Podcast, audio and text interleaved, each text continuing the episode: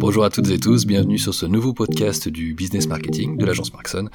Aujourd'hui, on va traiter un sujet autour du ads, donc de la publicité sur le digital, et autour de moi, il y a Alexandre. Bonjour. Et il y a Lucas. Bonjour. Euh, on va traiter le sujet des, campagnes ads autour en fait à la fois de ce que c'est maintenant et de ce que ça va devenir dans les, mois et dans, les années qui viennent. Je trouve que c'est un sujet qui est super intéressant. Bon, quand on parle de publicité, forcément, on va parler euh, forcément de certaines marques qui ont les moyens de mettre des publicités, mais au final, on peut aussi parler de, de, petites structures euh, qui ont envie de communiquer au niveau local.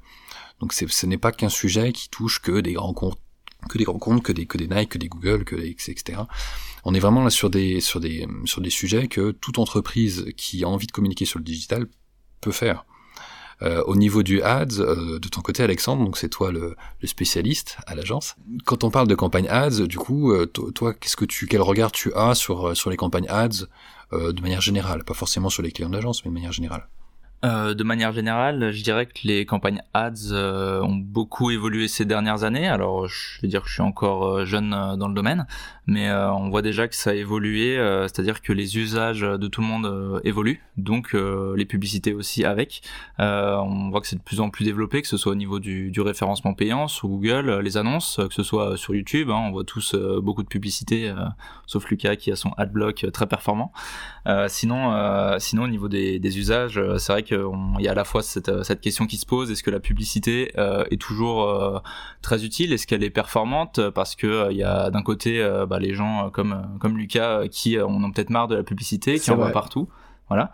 donc ça, c'est un, un, ressenti qui est partagé bah, par une partie quand même, je pense, assez importante de la population. Mais d'un autre côté, on sait quand même que les publicités en ligne restent performantes et, euh, que au final euh, il y a beaucoup de beaucoup de gens et surtout les jeunes qui sont très influencés dans leur euh, dans leur parcours d'achat par les publicités en ligne et donc vraiment des, publicités en ligne quel que soit le type peuvent peuvent vraiment les influencer et les, mener à acheter un produit plutôt qu'un autre. Et là justement on est sur les avantages et désavantages de la du ads.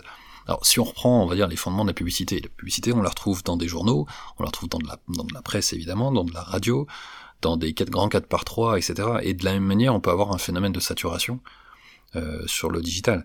L'avantage du digital, c'est que clairement vous pouvez toucher une cible très précise, euh, donc votre cible, si vous voulez toucher des femmes de 40 ans, euh, adeptes de, de, de, de, sport aquatique, vous pouvez, en fait concrètement vous pouvez, et ça c'est la magie du, du digital, si je puis dire. Donc à la différence, j'ai envie de dire, de campagne classique, il faut surtout que ce soit bien rythmé, c'est-à-dire qu'il faut effectivement... Il faut que ce soit pertinent. Et voilà, il faut que ce soit pertinent, il faut qu'il y ait... Euh, le, grand pouvoir que ça permet d'avoir, euh, il faut le faut l'utiliser avec responsabilité d'une certaine manière pour sa mmh. propre marque parce que effectivement sinon ça peut avoir un effet euh, euh, opposé clairement à l'objectif sauté. Bah en fait effectivement vu que la publicité elle est partout et qu'on la consomme vraiment de manière différente, si c'est sur Instagram, sur les réseaux sociaux, si c'est sur YouTube. Et pour reprendre mon, mon cas personnel, j'ai arrêté de consommer une marque qui vraiment avait une publicité beaucoup trop intensive, qui était vraiment tous les jours, tous les jours, tous les jours, à certaines heures, je la voyais, elle me coupait dans mes vidéos YouTube, elle me coupait quand j'étais sur euh, les réseaux sociaux, et effectivement, la campagne beaucoup trop intensive a fait que je ne vais plus acheter euh, sur la plateforme. Ouais, ça t'a fait développer une sorte de haine quasiment à l'égard de, de cette marque. Euh. Effectivement, une sorte de haine, et, et ça s'est ressenti parce que au final, bah, j'ai plus de publicité depuis mhm. que je vais plus sur le site internet. Donc j'ai vraiment été bien ciblé. Maintenant, je, les campagnes de mails que je reçois, les emailing, c'est plus en mode revenez, vous nous manquez, etc. Mhm. Mais c'est plus les mêmes stratégies qui étaient mises en place. Et concrètement, par rapport à cette marque-là, alors on va pas la citer parce que fondamentalement ça, ça a aucune importance. Mais concrètement, cette marque-là, tu avais été client ou tu as été client de cette marque-là? J'ai été client, j'ai été promoteur de cette marque parce que ah oui, donc t'étais même plus que fidèle, t'étais carrément ambassadeur et euh, j'étais intéressé de la marque. Effectivement, c'était quelque chose qui était plutôt euh, plaisant. Je faisais mes achats assez régulièrement. Je jurais presque que par ça. Et le fait qu'elle soit tout le temps avec le même générique, parce que si c'est euh, une seule marque qui est diversifiée, c'est mm. pas très grave. C'est en fait la publicité, c'est la même, avec le même rythme, le même ton, euh, qui était pas nécessairement pertinente parce que ça allait pas me faire acheter plus sur sur la plateforme. Donc euh, effectivement, ça a fait que au final, je me suis totalement désintéressé de la marque et ça fait que je ne vais plus consommer dessus. Donc dans les faits, tu as été retargeté donc c'est un outil de remarketing, retargeting. Donc c'est l'outil qui fait que quand on va sur un site, notamment un site e-commerce, donc, et qu'on par exemple on met des produits dans un panier, ou le simple fait même de, mettre, de, visiter la page d'un produit active cette option, pendant une semaine, deux semaines, ça ça dépend du paramétrage, vous allez avoir des publicités qui vont apparaître sur d'autres sites que vous allez visiter, qui font appel du coup au produit, voire au panier euh, que vous avez créé. Donc ça, ce principe de retargeting, dans le ad, c'est quelque chose de très important, mais effectivement, comme tu le notes, euh, Lucas, c'est quelque chose qu'il faut euh, qu'il faut bien maîtriser. Il faut il faut pas l'effet que tu as que tu as le sentiment même que tu as du coup construit euh, je dirais pas de haine, mais en tout cas euh, une forme d'aversion en fait. C'est-à-dire que tu n'as plus envie d'aller vers cette marque-là. Donc ça, c'est clairement l'effet opposé souhaité. Il y a une autre marque qui a fait sensiblement la même chose, euh, où effectivement, comme tu disais, la notion de mettre dans le panier, j'ai mis un article dans mon panier, et le soir, c'est un dimanche soir, à vers 22h, on m'a appelé pour me dire, eh, vous avez mis cet article dans votre panier, pourquoi vous l'avez pas acheté? Donc effectivement, la publicité beaucoup trop agressive, c'est le terme. Ah ouais, là ça va le terme. M'appeler à 22h pour me dire pourquoi vous avez pas acheté cet article, j'ai envie de lui dire bah je, suis quand même chez moi, je suis moi tranquille. Il me semble faire ce que je veux. Euh, donc effectivement la publicité et si vous êtes partout, est-ce que c'est utile? Alexandre, est-ce que c'est utile d'avoir une publicité euh, générale, qu'on la met sur Instagram, sur YouTube, sur Twitter? Pas du tout. Au contraire, et c'est euh, un peu ce que j'allais dire euh, suite à ton à ton expérience, c'est que là il y a véritablement eu un problème de ciblage, comme le disait Olivier, ce qui est vraiment intéressant dans la publicité en ligne, dans les différentes campagnes ads, quelle que soit la plateforme, c'est vraiment de cibler au maximum une audience et on peut faire euh, sur une, euh, on peut faire par exemple euh, une même campagne, l'objectif de vendre un même produit, différentes publicités qui vont toucher des, cibles différentes. Et ça, c'est véritablement là, on voit bien qu'il y a eu du coup un problème à ce niveau-là pour ton cas, parce que toi, tu étais déjà un client fidèle qui achetait régulièrement, on n'aurait pas dû te cibler autant que ça. On aurait pu te montrer des publicités de temps en temps, par exemple, ah bah les clients qui n'ont pas acheté depuis un mois alors qu'habituellement ils achètent toutes les deux semaines par exemple, on va leur euh, envoyer un petit mail de rappel ou leur montrer une pub. Ça, bah, tout à fait. Sauf que toi, ce que tu dis, c'est vraiment que tous les jours, tu avais des publicités alors que tu étais déjà client. Et du coup, ça, effectivement, euh, ça leur a même fait même perdre pas tous les jours. J'avais des fois la publicité au début de la vidéo et j'étais coupé dans mes vidéos par la même publicité, en fait. Mmh. Ce qui est, ce qui est bah, trop, en fait. Je, je voyais que ça dans ma journée. Bien sûr. Donc, euh, du coup, pour, pour répondre à ta question, est-ce qu'avoir une même publicité partout est utile? Non, effectivement, ce qui va être intéressant avec la publicité en ligne, c'est de les cibler et même sur une même plateforme, on peut avoir plusieurs publicités pour un même produit, mais qui sont différentes en fonction de la personne qu'on va cibler. Et euh, ça, c'est vraiment euh, toute l'importance de, euh, on va dire la valeur ajoutée que peuvent apporter notamment les, réseaux sociaux, enfin les différentes plateformes sur lesquelles on peut faire de la publicité, c'est qu'on a un nombre de données qu'on peut collecter ou alors qui sont déjà présentes assez incroyables. Hein. Ça peut être des données bah, démographiques, juste l'âge, les centres d'intérêt, ce genre de choses. Et après, on peut même avoir des données de type plutôt comportemental. Donc là, plutôt les gens qui sont venus sur notre site, ah, ils sont plutôt intéressés par ce type de produit. ils ont, voilà, ils en ont mis trois dans leur panier, ils ont pas acheté ce genre de choses. Enfin, ça permet vraiment de faire. on a beaucoup d'informations à exploiter. Et euh, donc euh, le but c'est vraiment pas de faire une publicité générique comme on aurait fait traditionnellement si c'était un 4 par 3 de l'affichage, etc. On a une publicité qui va essayer de, cibler large, on va dire. Là, le but c'est vraiment de, resserrer, euh, de resserrer la publicité sur une cible pour être pour toucher la bonne personne. Et sur la partie comportementale, ce que tu dis c'est très intéressant. Il y a des dispositifs qui, existent actuellement, hein, qui sont disponibles, de, ads euh, ciblés sur le comportement euh, dans le monde physique. Autrement dit, c'est des ads qui, en amont, analysent euh, et qui vous traquent en fait, qui analysent finalement votre votre parcours d'achat. C'est-à-dire que vous voulez acheter pourquoi pas un meuble euh, ou autre chose, une paire de chaussures, euh, vous allez aller dans certains magasins qui vendent ce type de produit. Donc il y a des magasins généralistes où là on peut parfois se dire bon ok on n'est pas sûr de ce que la personne vient d'acheter, ou en tout cas cherche à acheter. Par contre si vous commencez à faire une ou deux boutiques de meubles, une grande chance pour que vous cherchiez effectivement un meuble. Après quel meuble? On ne le sait pas encore évidemment, mais il y a des outils qui permettent comme ça de vous traquer et de définir qu'ensuite vous êtes intéressé par du meuble. Et donc vis à -vis de ces personnes-là, de leur envoyer une publicité ciblée sur leurs besoins. Parce qu'à un instant T, ils en ont besoin. Donc il faut pas l'envoyer dans trois semaines, il faut l'envoyer tout de suite. Donc il y, a ce type de dispositif qui, qui existe, de publicité ciblée. Moi je trouve ça plutôt intéressant. Alors c'est relativement intrusif. Quand je dis relativement, c'est que normalement on respecte le RGPD. Par contre, ce sont des, euh, des, des, des, des, systèmes qui en fait utilisent les données donc de tracking de votre téléphone portable. La localisation. La géolocalisation. Et en fait tout est relié à, à certaines applications. Donc je, je vais pas forcément citer euh, les applications parce que tout le monde va les désinstaller. Non mais l'idée c'est de se dire que vous avez et on les a tous ces applications hein, pour être clair parce qu'en fait elles font toutes partie du même groupe. Euh, ce sont des applications qui euh, partagent ces données euh, du coup à d'autres systèmes. par exemple, je vous en cite une, mais il y en a plein d'autres. Le Bon Coin. Il y en a beaucoup d'autres. Euh, mais c'est à partir de ces applications-là que euh, vos données sont collectées et qui sont capables de vous dire, voilà, vous êtes intéressé par tel produit, vous avez visité tel magasin, vous êtes allé voir tel type de produit sur euh, le bon coin, etc. Donc la publicité qui vous est envoyée, elle est ciblée parce que vous êtes dans la bonne tranche, vous êtes le bon segment, pour parler marketing, mais en plus, vous avez, en tant que client potentiel, vous recherchez quelque chose en ce moment.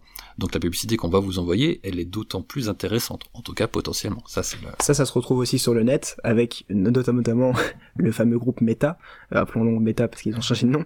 Euh, c'est impressionnant la rapidité qu'il leur faut pour je, trouve quelque chose sur internet, ce 3-4 minutes après sur Instagram, je vois la publicité d'un mm. produit similaire ou quelque chose comme ça. c'est impressionnant. Et il y avait, il y a deux possibilités. Enfin, il y en a techniquement trois. C'est soit il y a des outils très très bien traqués qui permettent de savoir ce qu'on fait. Euh, il y a beaucoup de gens pensent qu'on nous écoute, on parle de quelque chose et au final on voit, euh, tu parlais de meubles par exemple, je parle d'un meuble à chaussures et tout à l'heure euh, quand j'irai sur Instagram je verrai un meuble à chaussures, ce qui est étrange. Et il y a une troisième théorie qui est particulièrement euh, inquiétante aussi, c'est que les intelligences artificielles sont tellement développées qu'elles arrivent à savoir avant vous ce que vous voulez. Par exemple, si vous marquez euh, couche, que vous allez marquer euh, chambre, enfant, etc., bah, on va comprendre que vous allez avoir un enfant ou que vous venez d'avoir un enfant, et du coup, on va proposer des accessoires liés à votre enfant. Et si vous en parlez à ce moment-là, bah, c'est une coïncidence, mais c'est quand même pas forcément rassurant. Donc, la question de la vie privée et du ads, est-ce qu'elle compte encore? Bah, la question de la vie privée, alors surtout en France, hein, pour le coup, ça c'est un, un, vrai sujet auquel on, tient tous, je pense, donc lié au RGPD donc. Euh, mais tous les tous les autres pays sont pas sur le, sur le même alignement. On pense évidemment aux États-Unis, mais on peut passer, penser aussi à la Chine, etc. Mais quoi que la Chine, là encore, a fait des changements euh, récemment. Vous l'avez vu avec Fortnite. Fortnite maintenant est interdit pour plein de raisons différentes, mais on voit que ce pays a fait, fait des, comment dire, applique des règles strictes voilà, et à la limite peut le faire. Euh, du côté des États-Unis, c'est un peu plus permissif, par exemple par rapport à la gestion des données.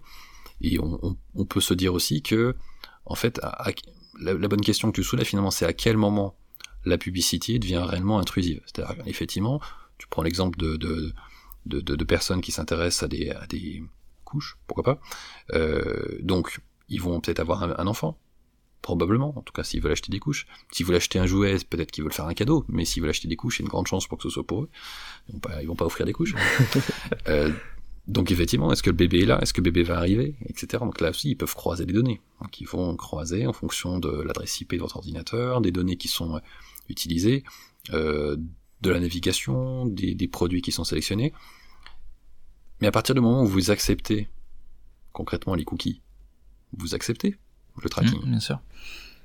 Et justement, sur certains sites comme euh, Marmiton ou jeuxvideo.com, je crois qu'ils font ça aussi, euh, si on n'accepte pas les cookies, mmh. c'est payant. Mmh. Pour justement. On n'a pas accès gratuitement au contenu, effectivement. Et Apple est en train un petit peu de rechanger le mode des cookies. Ils sont en train un petit peu de, de, leur secteur actuellement. Quand vous regardez les pubs, ils sont vraiment sur euh, la protection des données, ne pas collecter vos adresses IP, etc., etc.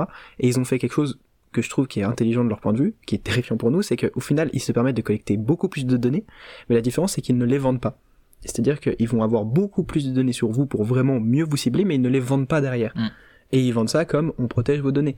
Donc au final, la question de la vie privée, oui, ils les ont dans tous les cas, les données, ça c'est clair. Après, c'est au niveau de l'utilisation, qu'est-ce qui est fait derrière? C'est plutôt ça. la différence. C'est ça. Et régulièrement, on le voit alors sur la plupart des téléphones maintenant, que ce soit Apple ou, ou sous Android, il y, a, y, a, de plus en plus d'options qui permettent de euh, désactiver ou activer des protections ou des, mm.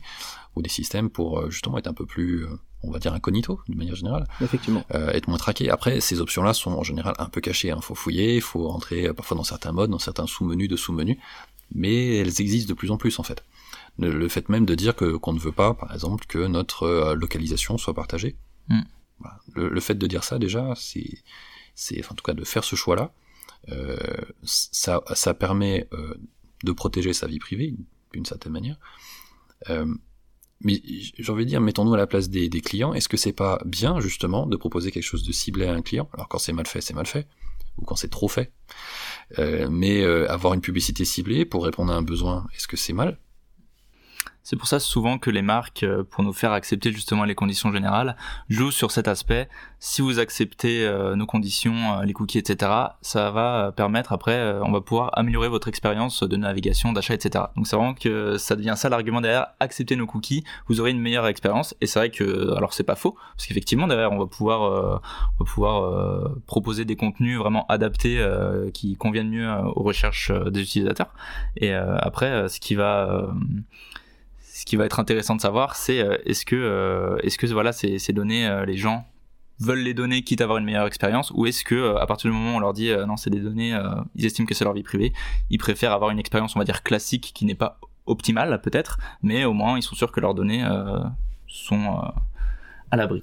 Bah, pour reprendre mon cas, je préfère avoir des publicités qui soient ciblées.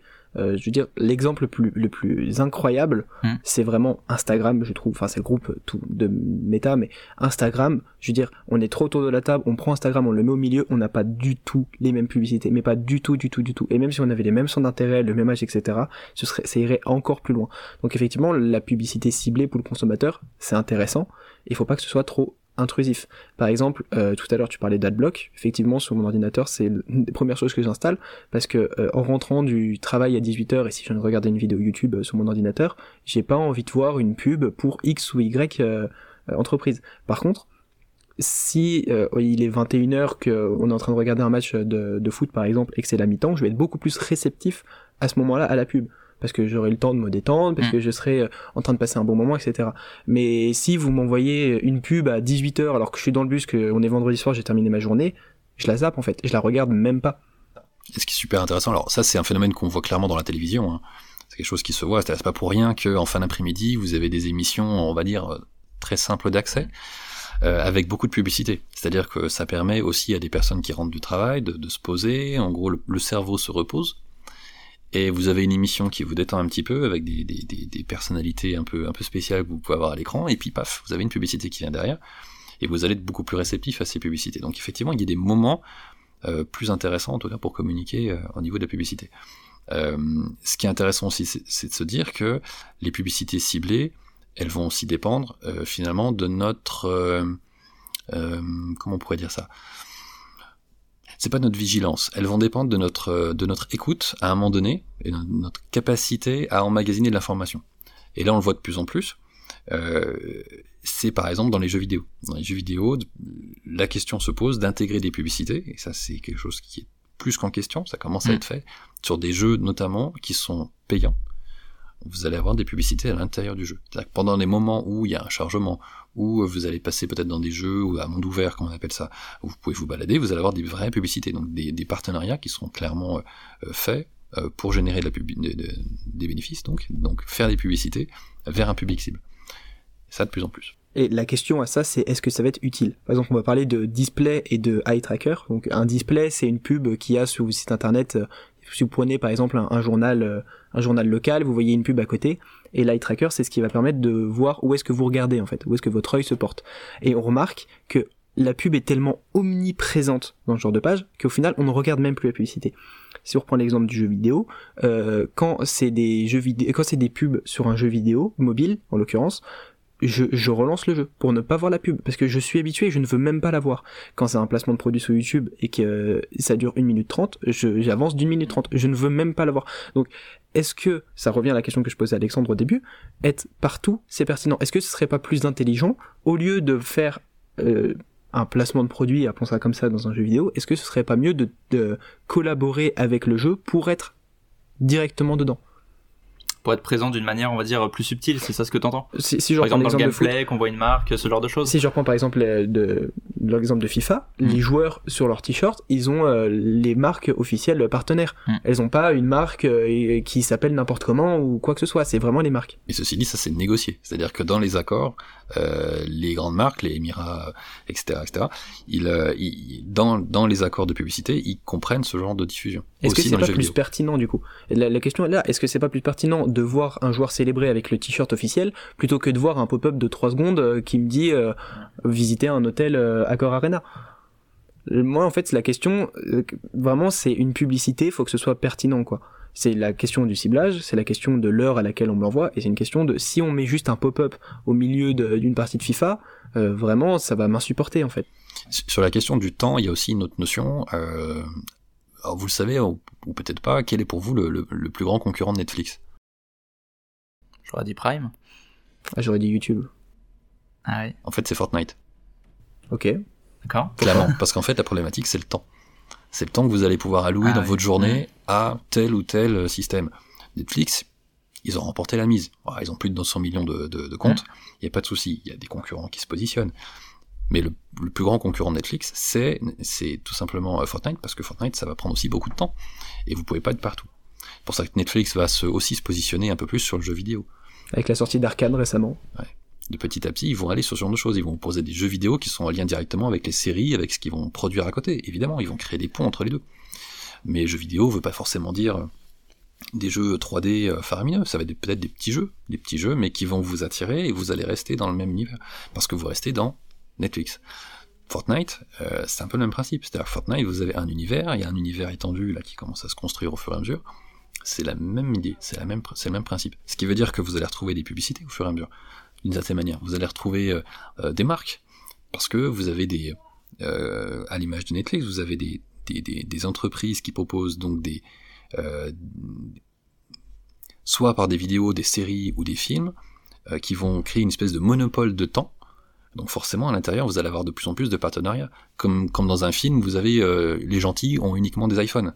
Voilà, les méchants, vous le savez, c'est un méchant, donc il n'a pas d'iPhone. Vous connaissez peut-être ce genre de choses. Donc c'est un, petit peu ce principe-là. C'est-à-dire petit à petit, vous allez voir la publicité qui va être complètement intégrée dans ce que vous allez voir, tout simplement parce qu'à côté, il y aura moins de temps pour le faire, pour le, pour le montrer. La publicité, si elle est intégrée à des jeux qui se veulent ultra réalistes, par exemple Flight Simulator, euh, où je vois un, un 4x3 de Coca. Ok, je trouve ça logique, c'est une ville, on, je suis en train de survoler euh, New York, je vois des, je vois des pubs, c'est normal. Par contre, si je vois un 4x3 de Coca alors que je suis en train de jouer à Zelda et que c'est pas du tout le même univers, Bien sûr. ça va créer un décalage trop important en fait.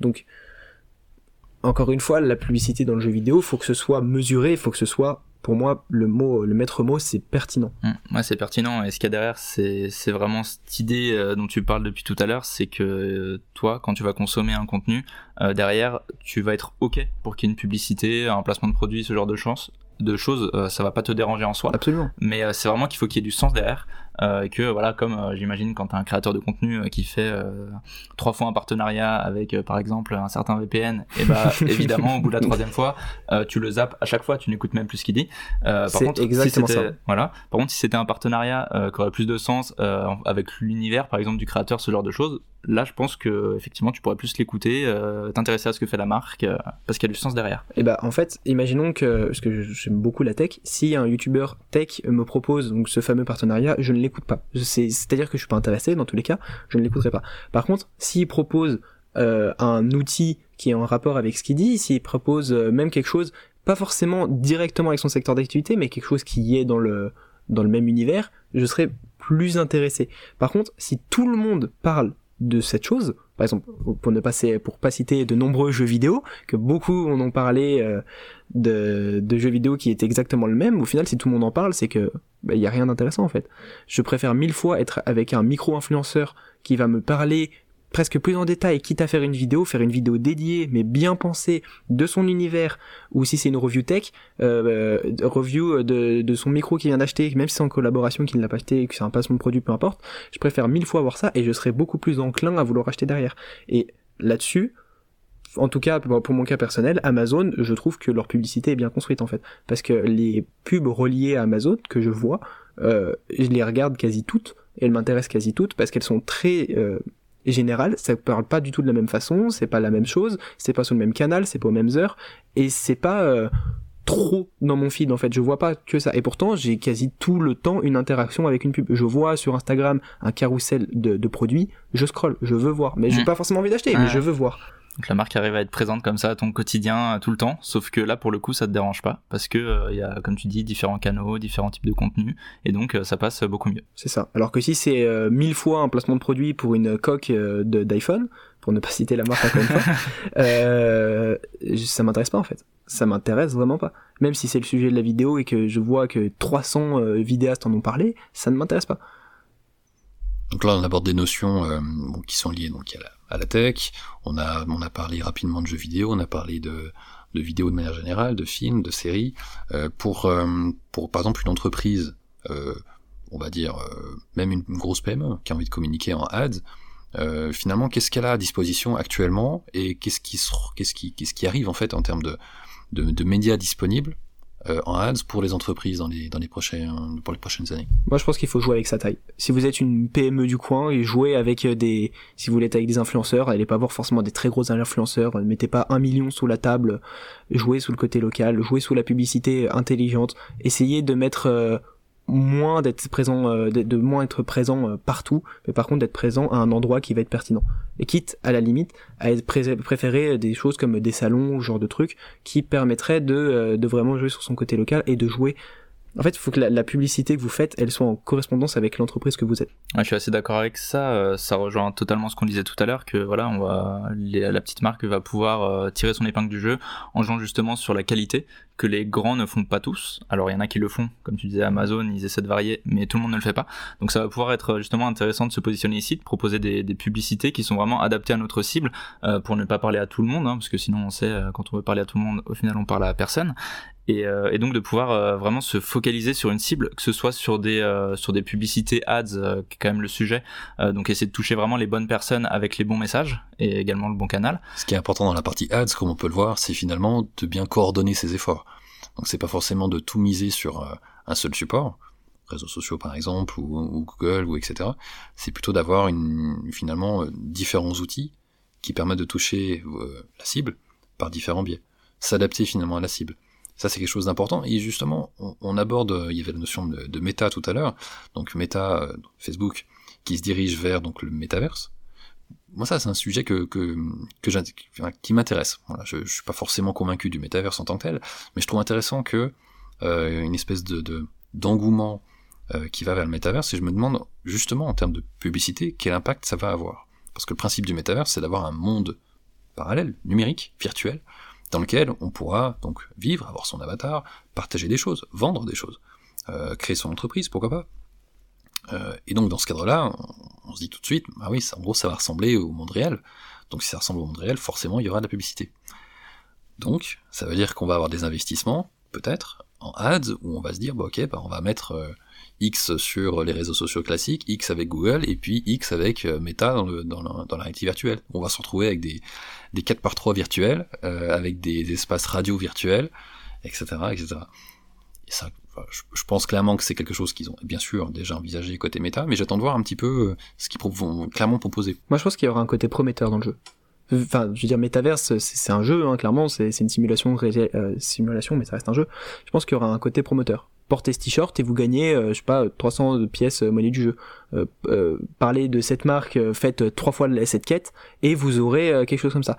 Et beaucoup de marques, je pense, vont, vont jouer sur ce côté un petit peu donc RPG, c'est-à-dire les, les, jeux de rôle, ou si vous voulez avoir une tenue très très rare, ok, pas de souci. Je veux dire, euh, moi je suis Google, je vous, le, paye. Par contre, vous utilisez euh, ça euh, dans le jeu. Donc ça veut dire que par exemple, une marque pourrait te dire, je vous paye 3 euros, puis vous mettez mon logo sur votre t-shirt. Alors, il y, a deux possibilités. soit c'est de l'argent réel, soit vraiment je vous paye pour que vous le faites, ou alors au contraire, je pense que moi il y aura, si Metaverse prend une place importante au sein de vies, ça va faire une monnaie du jeu par exemple une mode jeu. Je vais, je vais vous donner, euh, au lieu de je, je, vous donne soit 3 euros, soit 500 euh, euh, pièces d'or qui correspondent à, à 4,50 euros. Ah bah je préfère avoir les 500 pièces d'or. Ok, bah si vous voulez vos 500 pièces d'or, mettez, mettez le t-shirt.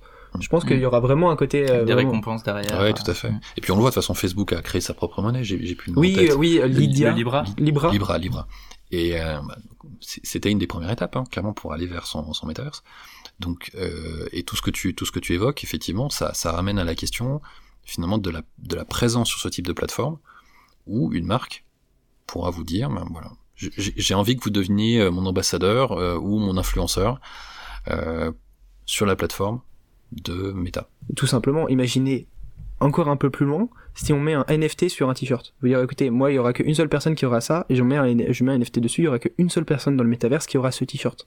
Ça va créer de la rareté, donc ça va créer du prix, donc il y aura un buzz autour de la marque, tout le monde va vouloir se l'arracher, alors que c'est, c'est un jeu, mais vu que c'est un NFT, tout le monde voudra se le procurer.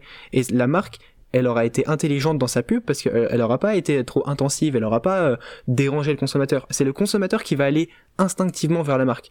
Je, je mettre presque une pièce dessus en disant que si le métavers se développe comme euh, Mark Zuckerberg l'entend, parlons comme ça parce que pour moi, je, suis d'accord avec toi Olivier, c'est une fumisterie, mais si jamais ça se développe euh, comme c'est censé l'être, les gens voudront aller vers les marques et ce ne sera pas les marques qui voudront aller vers les gens. Les gens voudront développer leur vie sociale euh, du jeu et euh, passeront par les marques qui, elles, seront prêtes à récompenser. Et participer à l'expérience, en fait. Et participer à l'expérience. Parce que le, il y a un des enjeux, au final, avec, avec cette histoire de métavers, c'est ça, c'est de participer à une expérience globale ou tout à chacun, à partir du, principe que tout le monde peut le faire, hein, bien sûr, avec toutes les conditions qui vont avec, mais euh, que tout le monde peut rentrer dans un métaverse, donc le métaverse par exemple de, Facebook, et euh, interagir avec d'autres personnes, euh, une nouvelle fois, acheter, vendre, faire des choix, c'est-à-dire faire des choix de devenir ambassadeur pour telle marque, et puis de changer, et puis éventuellement de, de se lancer dans une aventure, donc c'est des choix, effectivement, comme tu le notes, qui sont proches du jeu vidéo. Pour moi, ça, restera quand même différent, même si on va être dans un univers a priori plutôt ludique. Mhm. Pour moi, on restera quand même sur quelque chose de différent d'un jeu vidéo au sens, au oui, euh, c'est un peu le même mécanique, mais c'est le but, c'est pas que ce soit la même chose. Sinon, les gens vont sous les Sims. C'est les mêmes mécaniques, mais c'est pas sensiblement la même chose, euh, trait pour trait, quoi. Pour finir sur le sujet des ads et pour l'avenir des ads, donc on voit que même actuellement, il faut quand même faire attention à ce qu'on à ce qu'on dit, à ce qu'on communique, du simple fait que il peut y avoir une, une forme de saturation de la publicité, donc c'est important de faire attention à ça. Et euh, quant à l'avenir, alors avec Meta en particulier, on, verra bien ce que ça va devenir dans les dans les prochains mois. Forcément un petit peu compliqué, on va encore sortir la boule de cristal. euh, mais on peut se dire que clairement il y a un potentiel, c'est-à-dire que autant euh, autant sur Meta euh, que même euh, actuellement, il y a un réel potentiel à communiquer en ad du moment que c'est bien construit, qu'il y a une vraie stratégie en fait. et je pense qu'on est tous d'accord pour se dire que à terme, en fait, ça va continuer. Il n'y a pas de raison que ça s'arrête. Il n'y a aucune raison que ça s'arrête. Ça va au contraire être de plus en plus exponentiel. Après, il y aura forcément des dangers liés à la, à la publicité. Il euh, y a beaucoup d'entreprises qui se sont trompées qui ont fait de la publicité intensive qui au final mm. ont coulé. Euh, faut éviter les bad buzz, etc., etc. Il y a aussi des freins du coup. Ce qui euh, rejoint au final le sujet de la créativité qu'on avait abordé dans le précédent podcast. C'est d'être suffisamment ingénieux pour euh, trouver un nouveau soit canal, soit outil de communication, sans être non plus trop ingénieux et au final se prendre les pieds dans le tapis.